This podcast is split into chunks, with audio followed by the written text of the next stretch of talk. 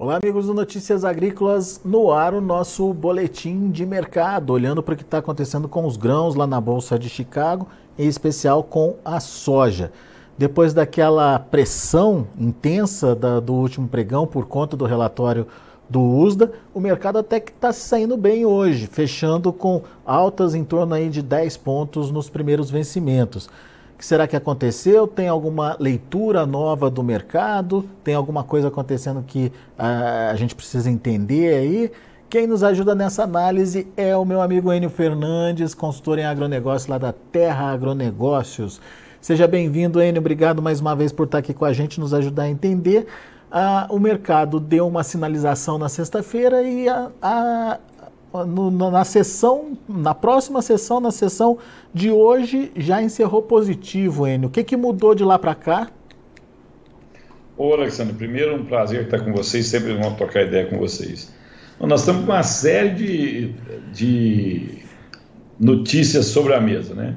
Primeiro, a gente não, não pode ficar sem comentar o, o relatório do Supply Demand do USDA.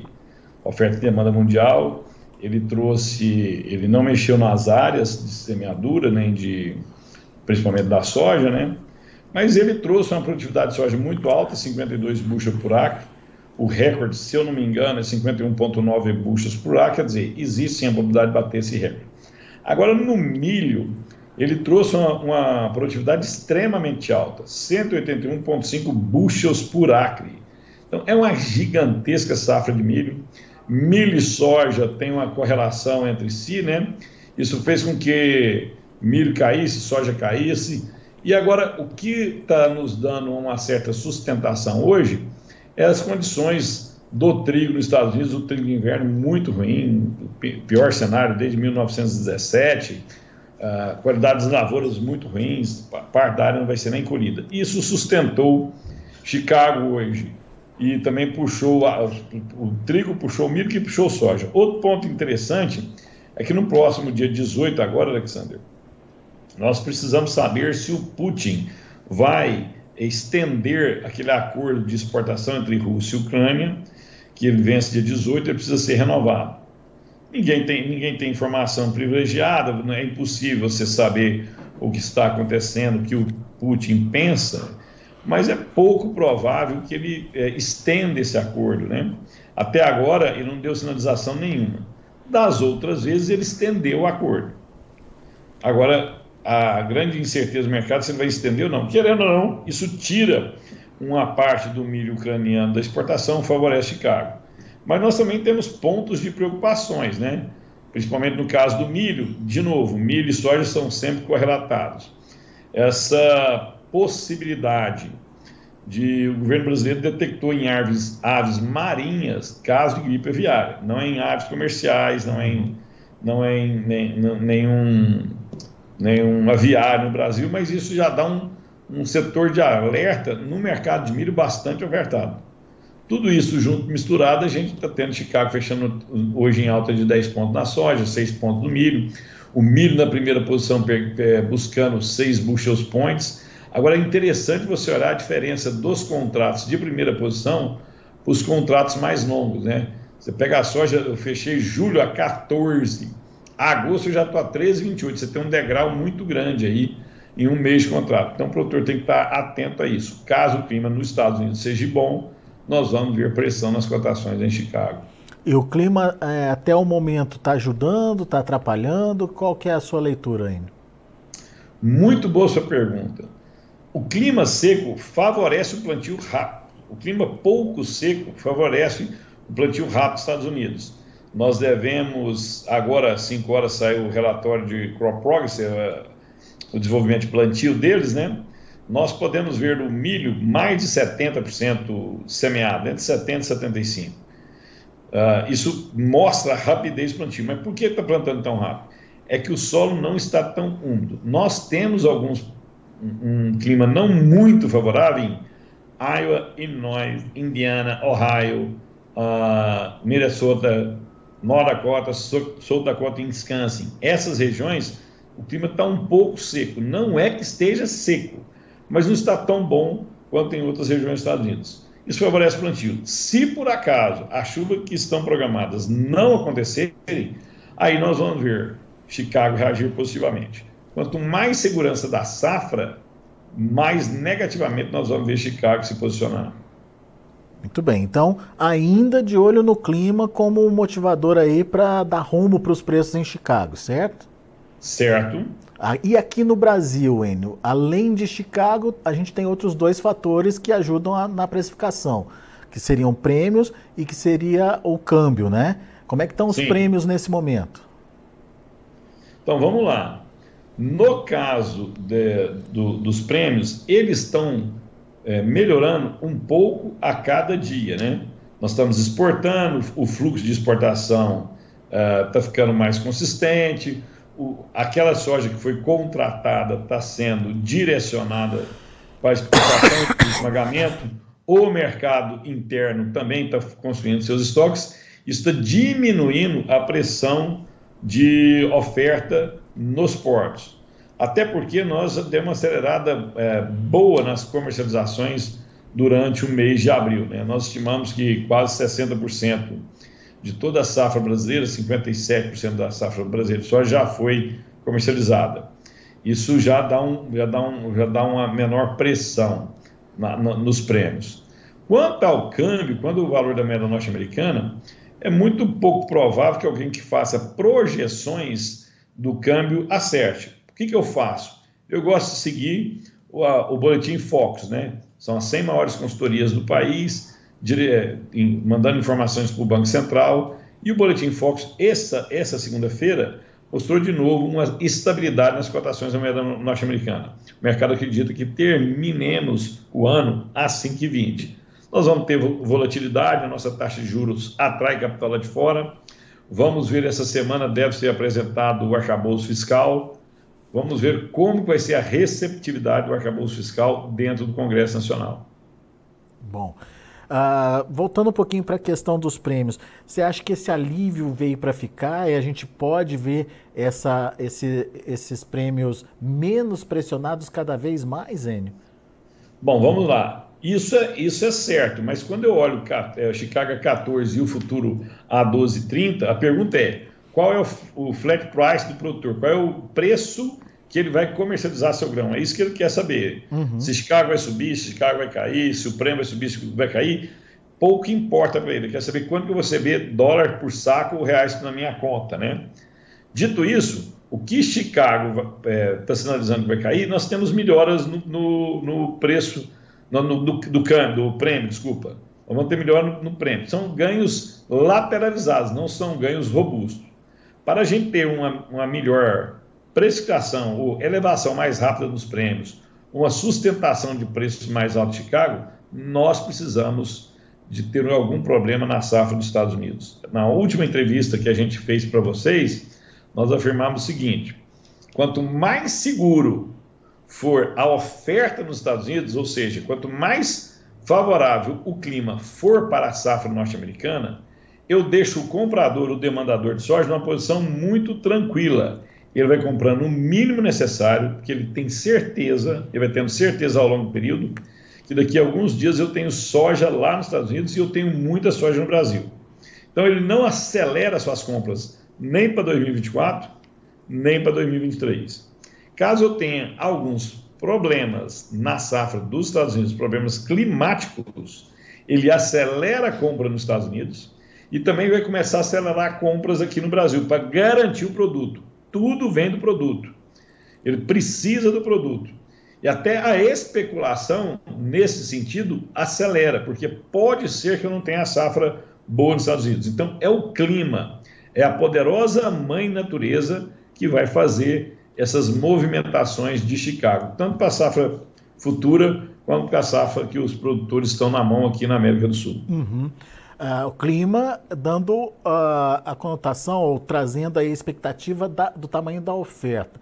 E do lado da demanda, Enio, é, o que, que você tem visto aí? Como é que está a China? E principalmente aqui no Brasil, aquela demanda de segundo semestre, aquela necessidade de esmagar mais para produzir mais é, biodiesel, por exemplo, vai acontecer e até que ponto esses fatores novos de demanda podem ajudar aí nos preços? Um ponto é o seguinte: quando você olha na história do mercado, os, as grandes altas, as grandes sustentações de preço, elas não se dão pelo lado da demanda, elas se dão pelo lado da oferta. Quando eu tenho um, um bloqueio na oferta, os preços sobem fortemente. A demanda ela se posiciona crescente, constante, contínua. É só dar uma olhada o que nós estamos conseguindo fazer, a nossa performance no caso farelo. A ausência da Argentina no mercado exportador de farelo e óleo está abrindo uma oportunidade para o produtor brasileiro de farelo e óleo se posicionar na exportação, principalmente o óleo. A gente sempre foi muito bom para exportar farelo, né? E o nosso mercado de farelo é, é, é, é bem maduro. Agora, no caso do óleo de soja, quando sobrava estoques aqui, os preços eram fortemente pressionados. Nós estamos tendo pressão? Estamos, porque nós estamos na boca da oferta. Mas a colheita da soja praticamente acabou no Brasil e os nossos volumes de exportação de óleo estão sendo consistentes. Quando eu olho esse cenário e respeitando o passado para entender o futuro, não são é, choques de demanda que vão nos atrapalhar, sim é choque de oferta. No final do dia, se nós tivermos algum problema de oferta no mundo, aí você vai ver os preços se elevando com mais rapidez. E aonde está plantando agora é nos Estados Unidos. Só para lembrar, Brasil, Argentina e Estados Unidos produzem 87% de toda a soja do mundo. O Brasil já colheu sua soja, já está já tá com essa soja guardada, 155 milhões de toneladas. A Argentina, já praticamente com 60% colhido, pode-se discutir se é 24, 21 ou 27 milhões de toneladas. Eu acredito que o USDA foi extremamente otimista em afirmar que a safra da Argentina vai ser 27 milhões de toneladas. A única incerteza que nós temos e que o mercado tem é o tamanho da safra americana. Ele projetou uma safra muito robusta, ele projetou uma, uma safra com produtividade muito alta, que pode acontecer, é plausível que ela aconteça, mas ela é uma grande interrogação. O resultado da América do Sul já está na mesa. O que eu não tenho é o resultado dos Estados Unidos. E, de novo, eu repito: a incerteza ou a certeza da safra nos Estados Unidos vai movimentar os preços dessa safra velha brasileira, da próxima safra americana e até mesmo da produção da safra de 2024 do Brasil. Agora é o mercado de clima, é a poderosa mãe natureza fazendo sua regra, projetando os preços. Ô Enio, mas é, diante, diante dessa, dessa colocação, pouca expectativa então de uma melhora muito significativa no preço. No máximo a gente vai ter ajuste, talvez, aí. Oportunidades você, de negócios. É, você, você está falando, uh, você está falando, meu amigo, da, da safra de soja que está colhida, correto? Isso. Ou, ou, é, se mantendo essa característica positiva da soja americana por enquanto, né? Até agora, nenhum grande entrave aí para a soja americana, né? Eu vou tentar traduzir sua pergunta, para se eu errar nela, você me, me posiciona. Você está falando o seguinte, Enio, você está falando o seguinte, se a safra americana continuar boa, hum. eu não tenho motivo para grandes altas de preço de soja no Brasil, correto? Isso, isso você entendeu corretamente. Se a safra americana continuar boa, não tem por que eu ter grandes altas de soja no mercado interno brasileiro. Eu vou ter menor oferta lá na frente, os prêmios vão subir, mas Chicago também vai, mais Chicago também vai ceder, porque lá na frente eu tenho oferta do grão. Então você não tem grande transformação. E aí você, aí você pode perguntar, aí o câmbio? De novo, eu acho que a melhor fonte, eu acredito que a minha experiência de mercado me mostra que a melhor maneira de eu tentar interpretar câmbio é seguir o boletim Fox do Banco Central. Toda segunda-feira os produtores têm essa informação de graça. É a, é a, visão do mercado para o comportamento da moeda norte-americana. Aí não é muito interessante saber se é 5,20, 5,10, 5,15. Eu tenho que olhar é a curva de tendência. Uhum. E a curva de tendência está mostrando estabilidade, né? os preços têm alterado pouco quando eu olho ao longo do ano. Se o câmbio tem pouca alteração, e o que eu acabei de falar, que eu acredito, é que a, é a mãe natureza que vai, vai direcionar as cotações, em condições normais de chuva e clima nos Estados Unidos, a tendência dos preços para a safra antiga é de pequenas melhoras. E para a safra nova, aquele número divulgado pelo USDA está valendo, na sua opinião? 12,10, se eu não me engano? É, sim, vamos lá. Uh, um dia eu estava numa, numa, numa, discussão, né, muitas pessoas criticando o USDA, e eu entrei, eu falei bem simples, né? Nós não estamos aqui para questionar o USDA, ninguém tá, tenta ler Chicago para questionar o USDA. A gente está aqui para tentar ganhar dinheiro, vender sua soja, o seu milho no momento ideal. Toda vez que você vai contra o USDA, você perde dinheiro. Ele pode demorar a se, a se corrigir, mas no final do dia ele corrige. Hoje, com essa oferta, a tendência dos preços é sim de mais queda. E aí, Alexander, nós temos até um determinado é, time para isso. Nós estamos relativamente é, seguros de ver as cotações até julho, por ali. Depois começa a ter mais claro as cotações é, da safra norte-americana. Nós estamos vendo já Chicago saindo de, de 14 para 13, de um mês para outro, uma queda de 70 centos, é uma queda importante. Agora, quando o Brasil começar a plantar em outubro, o USDA já projetou que a nossa próxima safra é 163 milhões de toneladas. É um, é um projeto muito audacioso. Nós estamos crescendo a safra em, em quase 10 milhões de toneladas, 155 a 163, né? Então nós temos que ver se realmente isso vai acontecer. O mercado, nesse momento, ele colocou sobre a mesa todas as, as possibilidades de oferta. Isso não quer dizer que isso vai acontecer. A Argentina, de 20 e poucos milhões de toneladas, estão projetando 48 milhões de toneladas. Eu tenho questão de semente a resolver, eu tenho questão de crédito a resolver, eu preciso de lastro para o argentino plantar. Quem vai dar, quem vai emprestar dinheiro para esse mercado plantar? Eu tenho, uma, eu tenho uma, uma questão de expectativa do brasileiro, que esses preços de soja caindo, será que a gente vai continuar crescendo? Então, tudo é expectativas. Aonde eu quero chegar?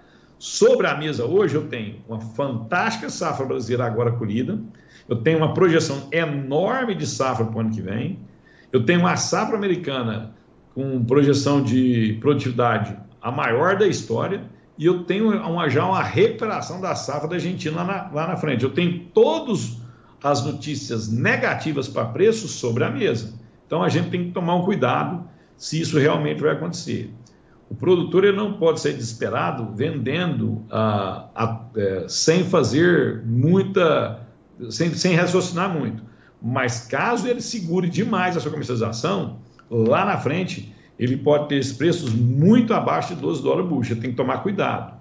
Ele tem que ter o custo na mão, saber a sua, produtividade, a sua produtividade média dos últimos anos e começar a proteger a sua safra. Não é para ele ficar desesperado e, e sair vendendo, mas se ele ficar parado, omisso, o resultado pode ser muito drástico lá na frente. Muita gente pode sair desse jogo. Boa, Enio. Belos alertas, é, trazendo cenários bastante consistentes aí. Agora cabe ao produtor acompanhar as movimentações e, obviamente, participando das oportunidades que virão basicamente aí com o andamento da safra americana e o clima, obviamente, é, trazendo esse rumo para os preços lá na Bolsa de Chicago. É, quanto tempo a gente tem para essas oportunidades acontecerem aí, Enio? Muito boa a sua pergunta. É, eu queria só resumir aqui para o produtor o seguinte: os próximos 50 dias eles são extremamente importantes. 40 dias, por quê? Ah, nós estamos indo para o final do plantio. Depois que você planta, a soja começa a florescer e emitir as pequenas vargens.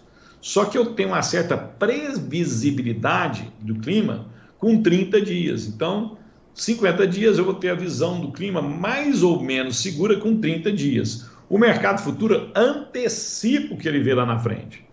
Então, se o clima estiver tranquilo, as projeções estiverem tranquilas, o produtor tem que ser mais audaz na sua comercialização. O momento é de atenção, ele precisa olhar o mercado de clima todo dia nos Estados Unidos.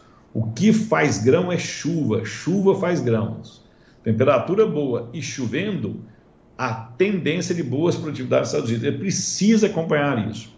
Com essa informação na mão, ele começa a proteger seus custos. E, de novo, para quem tem caixa, para quem tem soja a vender, colocar dinheiro, preserve muito bem seus investimentos. Este é um ano que o custo do capital está muito elevado. Cada investimento que você for fazer, cada decisão que você for tomar, ela precisa ser muito bem pensada. Uh, a taxa de juro hoje, a 14, 15, tem produtor que está captando recursos a 20% ao ano, né? O oficial, a Selic está 13,75, quer dizer, o dinheiro na Selic é quase 14%. Tem gente pegando dinheiro até 20%. Então você tem que tomar muito cuidado onde você coloca seu dinheiro, preservar seu caixa, fazer um planejamento muito cauteloso para você não se perder. Os próximos 50 dias são fundamentais. Agora é hora de você acompanhar o, o mercado diariamente, principalmente o clima. É o clima que vai definir a safra sua que você tem na mão, a safra americana e a próxima safra que você vai plantar lá na frente. Boa, Enio. Meu amigo, mais uma vez obrigado pela disponibilidade de estar aqui com a gente e explicar para a gente tudinho o que pode acontecer aí com o mercado. Volte sempre. É sempre um prazer, um abraço, que Deus ilumine a todos. Valeu, abraço para você. Tá aí Enio Fernandes, Terra Agronegócios, aqui com a gente, trazendo informações importantíssimas aí, principalmente é, deixando claro cenários possíveis de precificação da soja com alerta para momentos de oportunidade de negócios. Vamos ver os preços, vamos ver como estão os negócios lá na Bolsa de Chicago, olhando para os principais vencimentos, vamos lá. Para soja, julho, 14 dólares, alta de 10 pontos mais 75. Agosto, 13 dólares e 28, 10 pontinhos de alta. Setembro, 12 dólares e 52 centos por bushel, 8 pontos e meio de elevação. E o novembro, 12 dólares e 31 centos por bushel, alta de 7 pontos e meio. Esses são os números da soja. Milho também encerrou de forma positiva. Julho, 5,92, alta de 6 pontos mais 25. Setembro, 5,18, alta de 7 pontos mais 25. Dezembro, 5 dólares e 15 centos por bushel, 6,25 de elevação, 6 pontos de alta para março de 2024, fechando aí a 5 dólares e 25 é, centos por bushel. E para finalizar, o trigo, o grande motivador uh, da alta de hoje. Vamos lá? A gente está sem os números do trigo, vamos lá, acompanhando pela, pela tela então aqui do, do site Notícias Agrícolas, o julho, 5 dólares e 92 centos por bushel. Não, tô, isso eu estou lendo milho, vamos ver o trigo. Setembro, 6 dólares e 72 centos por bushel, 24 pontos e meio de alta. Ah, agora sim na sua tela aí. Dezembro, 6 dólares e 88 centos por bushel, 23 pontos mais 75 de elevação. Março de 24, 6 dólares e 99 centos por bushel, 23 de alta. E maio, 7 dólares e 4 centos por bushel, 22 pontos mais 25 de elevação. São os números, portanto, de hoje trigo puxando milho, que puxou a soja, enfim, um dia positivo para as cotações lá na Bolsa de Chicago. Daqui a pouco a gente volta com outras informações mais destaques. Continue com a gente.